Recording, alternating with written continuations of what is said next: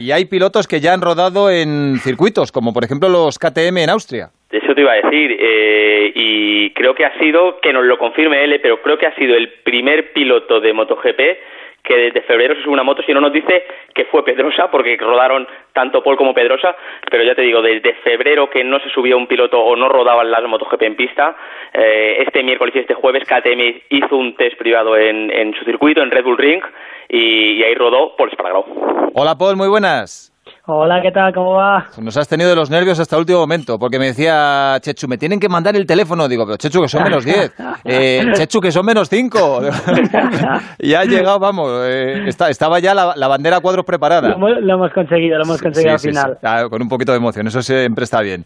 Eh, Paul Espargaró es uno de los miembros del numeroso clan de pilotos andorrano y también además creo padre reciente como Álvaro Bautista, con el que hablamos hace una semana. Eh, o sea, ya se te puede llamar papá Paul, ¿no?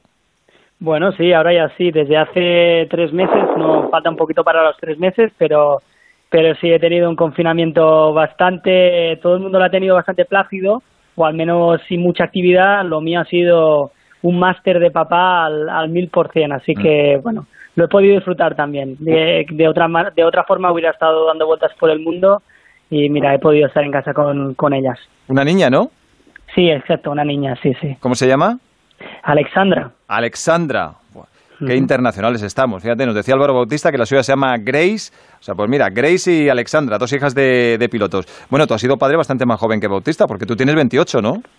Sí, yo tengo 28. Bati, Bati se espera un poquito más ya en Superbike y con un poquito más de tranquilidad, pero yo estoy en el, en el, en el mejor momento de mi carrera y he decidido tenerlo porque ahora es cuando yo tengo energía para, para afrontarlo todo, así que... bueno, ya, ya eras tío, Paul, esa experiencia te puede valer. Eh, Exacto, hice, hice unas clases un poquito prematuras, ya con, con Max y Mía, con el de Alessi y Laura, su mujer, así que, bueno, no, no me pillo tan desprevenido. Oye, en los test de cambiar pañales y biberones, ¿intentas vuelta rápida o, con no salirte de pista te vale? con no salirme de pista me vale, porque si no, luego es, eso es, es un pollo, es un caos. O sea, yo despacito, pero que salga todo correcto. Oye, eh, la última sobre esto. Esta es una pregunta difícil, pero tienes que ser sincero. ¿Eres de los que se levanta por la noche o de los que pone la excusa esa de que tienes que descansar para poder entrenar bien al día siguiente? Pues mira, te voy a decir algo. Estuve durante las primeras dos semanas de confinamiento, pues eh, hacíamos un día mi mujer, un día yo, pero llegó un punto que tuve que estar tres días sin poder entrenar por una por una contractura en la, en la espalda muy bestia, por el hecho de no descansar por las noches y seguir entrenando igual que entrenaba. Así que mi fisio me dijo que a partir de ese momento que tenía que empezar a dormir, así que nos turnamos también con mi mujer, pero me da un poquito más de libertad porque si no, te digo yo que con nuestros entrenamientos que son al 100% de los días es, es imposible sin el descanso. Qué bandido, o sea que utilizaste la excusa del fisio. Exacto, no se lo quería decir yo, entonces puse un tercero. Estuviste bien, estuviste bien. La verdad que ahí has sido listo, ahí has sido listo. Bueno, oye, ¿qué tal ha ido con la KTM en Austria? ¿Te, te acordabas de llevarla o te costó? Pues muy bien, la verdad es que estoy súper satisfecho porque tenía, tenía muchas ganas, nunca en mi vida había estado parado tanto tiempo sin coger una moto y pude entrenar aquí en Andorra durante un tres o cuatro días que no, no, no nos dio tiempo a más porque estaba todo cerrado en un circuito en el Pas de la Casa.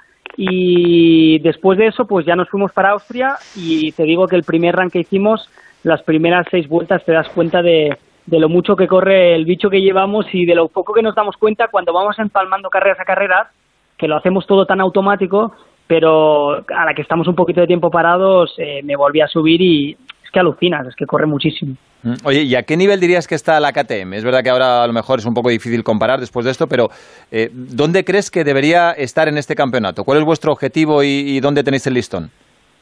Bueno, es complicado ahora mismo saber dónde estamos porque no hemos hecho ni una carrera, así que eh, en los test sí que pudimos hacer simulacros y pudimos eh, bueno comparar simulacros de, carreras con otros pilotos pero está claro que en estos simulacros no, no hay la parte más importante, que es que son la presión, los nervios, eh, los problemas mecánicos, todo sale bien en unos entrenamientos. Pero, pero bueno, yo creo que este año tenemos que hacer un pasito para adelante, un poquito más que los demás, porque tenemos un poquito más de margen que los demás, pero deberíamos estar sin duda entre los diez primeros constantemente y en alguna carrera que pudiéramos luchar por algo más, yo creo que de los cinco primeros sería, algo increíble. Mm, oye, ¿qué tal va Pedrosa, tu compañero de pruebas en KTM, que también rodó? Muy bien, muy bien. Dani se mantiene en forma. El tío. ¿Daría, ¿daría guerra si volviese? hombre, sin duda, sin duda. Estoy convencido. Dani ahora mismo está entrando mucho.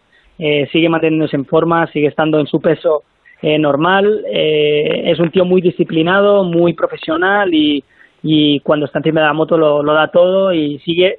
Al final, un piloto de pruebas eh, no está a la palestra y no tiene que, demostrar en los fines de semana carreras, pero no por eso deja de ser menos importante para la fábrica. Es un piloto de pruebas súper importante porque hace las pruebas que nosotros no podemos. Así que nosotros dependemos de, ellos cuando, cuando estamos en las carreras y de ellos depende el desarrollo y la evolución de la moto. Así que Dani es un tío muy comprometido con, con la marca y, y bueno, nos está ayudando mucho, la verdad. Rafa. Eh, bueno, cuando empezó todo esto, eh, supongo que se os habrá pasado de todo por la cabeza, ¿no? Eh, ¿cómo, viviste tú el arranque de, todo lo que es el confinamiento, cuando se suspende lo de Qatar? Y, después, según, bueno, no, que no sabíamos ni si se iba a poder volver o no, ahora parece que sí. ¿Cómo, cómo has vivido todo esto? Bueno, pues realmente yo, yo creo que lo, he vivido un poquito como, como, como todo el mundo, ¿no? Porque al principio eh, sí que es cierto que eh, venían noticias de Italia. Yo me acuerdo de ver una foto en redes sociales de Andrea, de Andrea y Tony Cairoli en, diferentes, en, cada uno en su perfil de, Instagram, eh, con una mano y diciendo unidos pero distantes, ¿no? Entonces en ese momento aquí en España aún no había pasado nada, ni en Andorra tampoco, y yo me lo tomaba como, como una exageración, ¿no? Como esto no será, no será para tanto.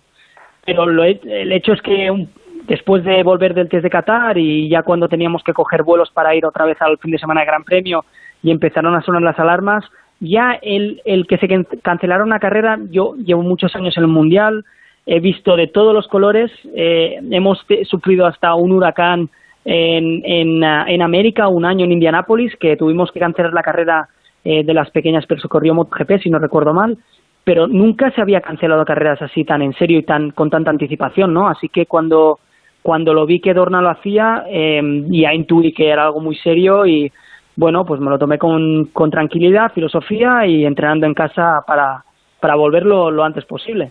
Oye, Paul, eh, hace poco mm, recuerdo que te lanzó flores Alberto Puig diciendo que tú podrías ir fuerte con la onda. Mm, ¿Eso se puede entender como un acercamiento?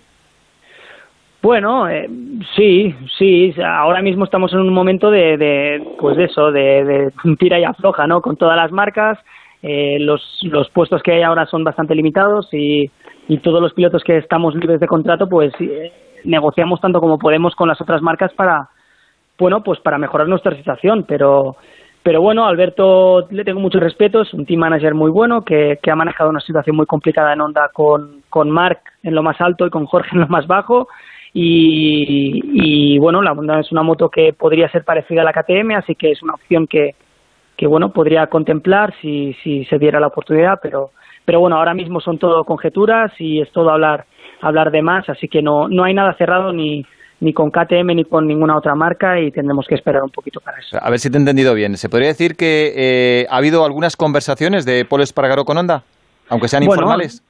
Sí, sí, y con Ducati también, eh, con todas las marcas. Al final, eh, no, no, siempre uno tantea al otro, ¿no? Los equipos tantean a los pilotos y los pilotos a los equipos, así que es, es un constante el, el que los managers pues, se pongan en contacto con, con los equipos. Es lo normal, al final, aunque no haya interés por parte del equipo del piloto, pues siempre, nunca se sabe, ¿no? Hay que tener un contacto y, y mantener eso vivo hasta que, que uno toma una, una decisión, pero pero sí, sí, sin duda los contactos con Ducati y con Honda, que están siendo las dos fábricas con asiento libre, pues igual que con KTM están, están activas. a ti te honra siempre tu sinceridad y que eres siempre valiente en las declaraciones. Eh, Chechu, esto imagino que forma parte del mercado, muchos pilotos a lo mejor no lo dicen, pero tal vez la gente se pueda sorprender diciendo, hombre, Honda, si tiene dos pilotos eh, que son los hermanos Márquez y uno ni siquiera ha debutado todavía, como es Alex. Sí, sí. ¿Qué tal, eh, Paul? Buenas tardes. Efectivamente, y, yo quería preguntarle precisamente, recogiendo el guante que, me dejas, eh, David, porque tú que has en tus primeros años en MotoGP viviste o trabajaste en una estructura satélite, viste con tu cambio a KTM lo que era trabajar para una fábrica, ese plus, ese upgrade, ese, esa mejora que tenía estar trabajando en una cámara, ¿valorarías cambiar tu, tu actual posición en KTM por la de un equipo privado, por muy hondo Ducati que fuese, o solo lo, lo cambiarías por un, por un asiento oficial? Bueno, yo tuve esa conversación en Malasia en los test de, invierno con Mike Leiner, que era el que es el jefe del equipo, y estuvimos hablando pues de las ofertas que estarían en la mesa para renovar o no con KTM y yo bueno yo tenía algo bastante claro siempre no que que yo creo que ahora mismo moverme a un equipo satélite eh, las opciones deberían ser y las condiciones muy muy buenas como para para que eso no fuera una deshonra o una falta de respeto para KTM creo que KTM es un equipo que ahora mismo no es puntero pero tengo lo máximo que quiero aspirar en el equipo, eh, me dan todo lo que quiero y yo creo que el cambio debería ser para un cambio a mucho mejor, no a un poquito mejor. Creo que se merecen mi respeto y, y, así se lo dije y así lo haré. En el, en el caso hipotético de que haga un cambio, debería ser un cambio, un cambio notablemente mejor de, de lo que estoy, si no, si no, no, si no creo que seguiré comprometido con, con, con KTM. Yo no sé si te pongo en un compromiso con esta pregunta. los niños que juegan al fútbol, por ejemplo, pues de pequeños sueñan con jugar pues, eh, cada uno en su equipo favorito, en el Madrid, en el Barça, en el Atleti, en el Sevilla, en el que sea. Eh, los pilotos de coches pues sueñan llevar un McLaren y casi todos un Ferrari. Eh, ¿Tú cuando empezabas en esto soñabas con llevar una Honda, una Yamaha, una Ducati? ¿Tenías algún sueño, algún objetivo o, nunca has sido muy mitómano en ese aspecto? bueno, todos tenemos nuestros sueños, ¿no? Pero, pero los sueños a veces son un poquito privados. Pero, pero bueno, eh, yo soñaba de pequeño con luchar eh, para ganar un mundial con una moto puntera. Motos punteras ahora mismo está Yamaha, Honda o Ducati. No, no hay otra. Estas tres fábricas son las tres fábricas que eh, pueden luchar ahora mismo a día de hoy. A lo mejor Suzuki al iniciar la temporada nos sorprende, pero eh, todas las otras marcas o fábricas o equipos pueden luchar para ganar una carrera, pero ninguno de ellos está en la disposición para luchar para ganar un campeonato. Así que eh, yo, mi sueño es ser campeón del mundo y si yo hago un cambio, el cambio que hice yo de Yamaha KTM fue precisamente para eso, ¿no? Por, para tener la opción de desarrollar una moto como la KTM y llegar algún día a ganar un mundial. Y ahora mismo una de las tres motos que he dicho es capaz de ganarlo y no cambiaré de, de KTM si no es para ir a una de esas motos eh, que evidentemente todas ellas están muy muy codiciadas y complicadas de conseguir pero bueno aún así eh, el mercado siempre se mueve mucho y nunca debes estar confiado de que las cosas pues eh, puedan pasar o no. Todo, todo puede pasar en MotoGP. Ahí ha sido listo, porque una cosa es ser valiente en las declaraciones y otra cerrarse puertas de cara al futuro. Así que ha sido diplomático. Langa, ¿tú dónde ves más a Paul en el futuro? Bueno, pues es que, a ver, mira, eh, cuando en algunas cenas que tenemos periodistas o gente vinculada al mundo de MotoGP, todos coincidimos en que Polo es un piloto que puede llevar cualquier tipo de moto. Y eso creo que es un halago que no está al alcance de todos. ¿eh? Ya hemos visto, por ejemplo, la experiencia de Jorge Lorenzo con, Honda. Eh, Paul, eh, cuando me comentas que irías a una moto mucho mejor, tenemos el caso, por ejemplo, de Rossi, que va a ir un equipo satélite con apoyo oficial. Tú, por ejemplo, si vamos a poner la, moto de Crashlow con apoyo totalmente oficial de Honda, podría ser, por ejemplo, una opción, ¿no? Siempre y cuando tuvieras un apoyo 100% oficial. Bueno, el, el tema aquí es que, que yo yo pasé, yo yo ya, a mí me prometieron ya un contrato oficial, una moto oficial en un equipo satélite y nunca se cumplió. Eh, yo no sé cómo trabaja Honda porque no he estado ahí, no sé cómo trabaja el equipo LCR, que me, parece desde fuera un equipo muy, profesional, pero, pero te digo que no sé cómo trabaja la fábrica eh, dando material y soporte al equipo satélite. Lo que sí sé que en mi época, cuando yo estaba en Yamaha en el equipo satélite, eh, lo único que tenía oficial eran los papeles que firmé para, para ir y subir a MotoGP y me llevé una desilusión muy grande y desde ese momento cuando me moví, me moví a KTM justamente lo, me moví por, para eso, ¿no? Para tener una fábrica eh, 100% detrás mío, no ser un número más o no ser el escudero de. Yo quiero luchar por un título mundial y la única manera es tener una fábrica 100% detrás tuyo y por mucho que se diga un equipo satélite, eh, difícilmente o nunca va a poder luchar por un mundial como hemos visto en los últimos años. Es prácticamente imposible. Y, luego otra cosa muy rápida. Eh, pensando en este año, al ser un mundial tan corto, ¿crees que puede ser la oportunidad para pilotos como vosotros, que está claro que la KTM todavía le falta un poquito, pero que al cometer algún error se puede pagar muy caro. Puede ser la oportunidad de, estar en algunas carreras bastante más arriba. Sin duda, para nosotros toda oportunidad que sea eh, toda, toda acción que sea o todo campeonato que sea eh, distinto, que no se parezca a los antiguos, que no sea una carrera o un campeonato tradicional, una carrera flag to flag, por ejemplo, una carrera en lluvia, eh, una carrera con mucho viento, un campeonato así corto, todo lo que sean cambios eh, muy grandes para las fábricas, que, que, sean difíciles de afrontar eh, estratégicamente, nosotros podemos sacar rendimiento. Evidentemente que todas las otras fábricas pensarán igual que nosotros e intentarán aplicar la mejor estrategia posible.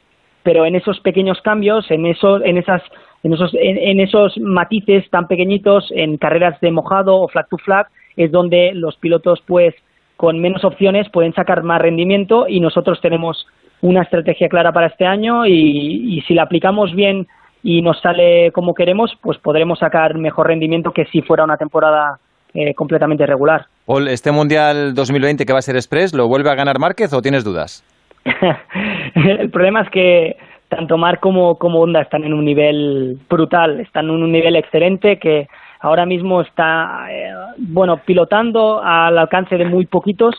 Eh, yo no me atrevo a decir ningún nombre porque porque Mark está en un nivel muy alto y la Honda y la Honda también, así que es que es muy complicado ganar a Mark, es que puedes ganar a Mark una o dos carreras, pero es que eh, si Mark es regular como está haciendo los últimos años es prácticamente imposible porque Mark está primero, segundo, tercero prácticamente todas las carreras del año. Así que, ¿cómo, cómo, cómo se gana un piloto que está de los tres primeros todas las carreras del año? Pues están, estando delante de él y eso es ahora mismo imposible para ninguna moto, porque no hay ninguna moto tan regular como la Honda de Mark y, no hay ningún piloto ahora mismo al nivel de Mark, así que es muy complicado, la verdad. Pues sí, esa es la realidad. Lo siento mucho, ¿eh? No, no, no, no. Yo, yo creo que más o menos es lo que pensamos todos, Paul. Pero es, es complicado, es complicado. Sí. Rafa, la última. Venga, dejamos una chechu. Eh, la, ¿Disparo yo? Sí, dispara tú, porque ah. Rafa no sé si lo hemos perdido, sigue por ahí. No, es que yo tengo mucha curiosidad, Paul, porque me imagino que como se reanudará el Mundial en Jerez, será algo parecido a cómo se reanudó la actividad en vuestro caso, en KTM. Tengo, tengo ya te digo, curiosidad por cómo fue la logística de ese test. Creo que todos los miembros que estuvisteis allí pasasteis un test del COVID y, bueno, no sé cómo fue el viaje allí a Austria, en tu caso. Dani también volaba desde Suiza. Creo que tu compañero Binder no pudo por las restricciones de vuelo volar desde Sudáfrica. ¿Cómo fue aquello? Bueno, fue una aventura desde el inicio al fin. Eh, yo llegué con tres horas y media de antelación al aeropuerto, nunca en mi vida había llegado con tanta antelación y con tantas ganas de coger un vuelo, pero, pero bueno, con un permiso de trabajo, con un test del COVID hecho, con un certificado del doctor, con papeles que acreditaban que tenía un vuelo ya listo para coger y para volver. Eh, bueno, de, con mesuras, medidas sanitarias una vez llegados al circuito de Austria eh, tú sabes, Chechu, que ahí pues los, los mecánicos están muy en contacto entre ellos, pero eh, había un, una, bueno, una manera de trabajar muy, muy, muy estricta de mantener distancias. Todo el mundo llevaba mascarilla, todo el mundo se lavaba las manos 20 veces diarias. Eh, utilizaban incluso pantallas eh, eh, con mi técnico, porque el técnico es la persona que, que da órdenes a todos los mecánicos y a mí también de cómo hacer las cosas. Y claro, si lleva máscara, con el ruido de la moto pues era muy complicado entender. Así que llevaba una pantalla transparente. Bueno, pues utilizamos todas las medidas eh, posibles, habidas y por haber, pero el viaje fue una aventura porque la mayoría de aeropuertos, menos el de Frankfurt, eh, que ahí parecía que no había pasado nada, eh, todos los otros, todos los demás aeropuertos estaban, bueno, gestionados por el ejército y bueno, fue fue una una aventura que posiblemente voy, voy a recordar toda mi vida. Sí, sí, yo es que creo que creo que las imágenes que nos dejará la primera carrera de Jerez pasarán a la historia por eso. Esta nueva normalidad que es esto, como dices, pero nos dejará imágenes que con el tiempo recordaremos de por vida, serán históricas. Chachu, mm. eh, Paul, no, eh, precisamente sobre eso, eh, ¿os han dicho ya cómo va a ser ese protocolo? ¿Vais a estar concentrados, por ejemplo, cuando vayáis a Jerez tenéis que ir con un tiempo previo, tenéis que estar luego, no sé, ¿cómo, ¿cómo lo vais a hacer? ¿Qué, qué, qué normas? porque me imagino que ya os las estarán explicando, ¿no? Sí, estamos en ello. Aún eh, están todos los equipos intentando coordinar. El problema más grande lo tienen las fábricas japonesas que tienen un poquito de miedo porque en Japón más o menos lo tienen controlado, pero aquí está un poquito aún descontrolado para ellos y tienen un poquito de miedo, pero de momento todos los pilotos vamos a utilizar nuestro motorhome para poder estar durmiendo en el circuito, para intentar que hayan los menos desplazamientos posibles. Eh, bueno, todos los equipos tendrán unos hoteles eh, ya asignados para que esos hoteles pues estén preparados a la llegada de los equipos. Eh, habrán, por lo que he escuchado, test COVID para todos los componentes que, que viajen al, al, Campeonato del Mundo de MotoGP y luego una, aparte de todas las medidas, como he dicho antes, de máscaras, mascarillas, todo, todo el, el, el, que tendremos que llevar, eh, va a haber un número estricto de personas que puedan acudir al circuito, no todo el mundo va a poder, incluso eh, habrá trabajadores que se queden en casa, nosotros ya empezamos a trabajar en Austria con teletrabajo, con ingenieros que estaban en, en, bueno, en distintos países, eh, Andrea en Valencia, Gio estaba en, en Italia, intentamos pues con teletrabajo ponernos en contacto con ellos y hacer los meetings de una manera distinta, no es idílico, no es lo mejor, pero creo que nos tendremos que al menos adaptar este año a estas condiciones y, va a ser lo que nos va a tocar vivir hasta final de temporada. Bueno, Paul Espargaro, te dejamos que te hemos exprimido más que tu mujer en estos meses de paternidad. Bueno, gracias por el tiempo y por la sinceridad, como siempre. Besos a Alexandra, a la pequeña, y, saludos a tu fisio, que es un fenómeno. Muy bien, de vuestra parte. Y un besito también para Carlota, Paul. Muy bien, gracias. Hasta luego.